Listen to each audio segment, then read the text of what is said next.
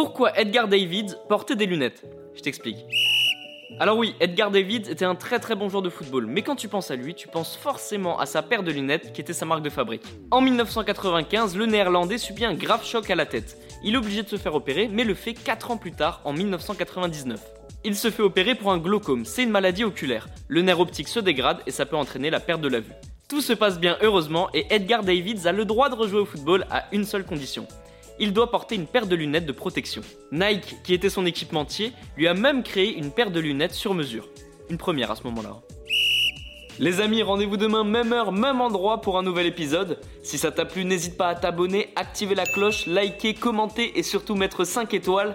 Et oui, j'allais oublier, si t'as une question, peu importe laquelle, il n'y a jamais de questions bêtes, pose-la en commentaire et j'y répondrai dans un prochain épisode. Foodcast est à retrouver sur Spotify, Deezer, Apple Podcast et toutes les autres plateformes. Je te dis à demain. Ciao